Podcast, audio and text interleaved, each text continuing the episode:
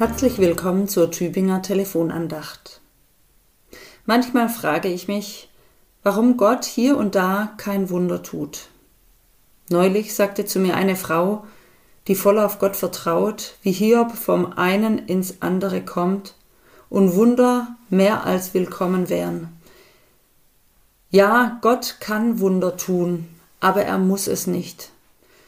Und wenn er kein Wunder tut, bleibt er trotzdem unser Gott stark. Und gleichzeitig bete ich trotzdem für ein Wunder. Zum einen für die Menschen, die das Wunder brauchen, und zum anderen auch, was wäre das für ein Zeichen? Ganz so wie Gott zu Mose sagt, wie es im zweiten Buch Mose, Kapitel 34, Vers 10 heißt. Das ganze Volk, in dessen Mitte du bist, soll des Herrn Werk sehen. Das ist unsere heutige Tageslosung. Wie wäre die Geschichte mit Jesus damals wohl auch verlaufen, wenn da nicht dieses Zeichen und Wunder gewesen wäre, die er vollbracht hat?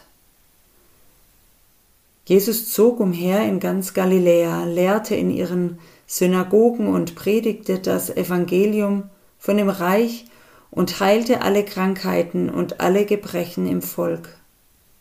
So der Lehrtext aus Matthäus 4, Vers 23 zur heutigen Tageslosung.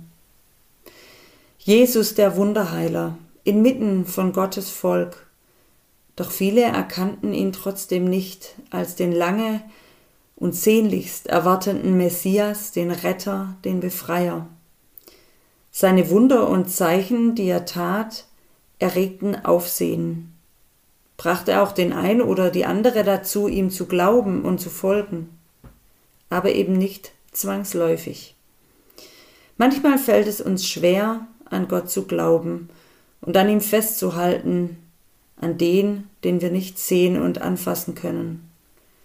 Und vielleicht fällt es uns vor allem dann schwer, wenn wir vergeblich auf ein Wunder warten. Das ist auch die Erfahrung von Mose und seinem Volk. Das ganze Volk, in dessen Mitte du bist, soll des Herrn Werk sehen.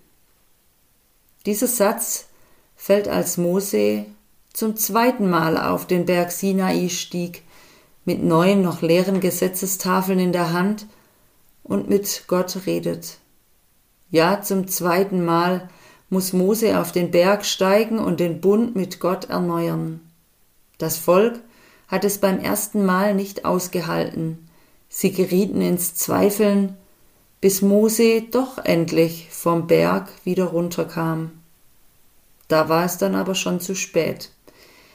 Sie hatten sich mittlerweile ein goldenes Kalb gegossen und haben dieses stattdessen angebetet.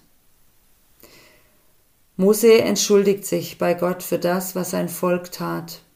Und Gott nimmt diese Entschuldigung an. Er sagt, siehe, ich will einen Bund schließen vor deinem Volk will ich Wunder tun, wie sie nicht geschehen sind in allen Landen und unter allen Völkern, und das ganze Volk, in dessen Mitte du bist, soll des Herrn Werk sehen. Denn wunderbar wird sein, was ich an dir tun werde. Ich will also weiter für Wunder beten und auf sie hoffen.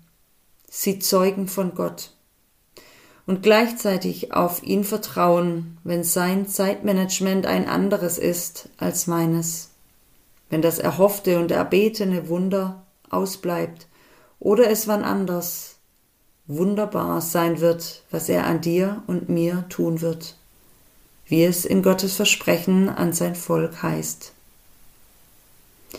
Ihre Pfarrerin Ulrike Bast. Ich bin Springerin im Dekanat Tübingen.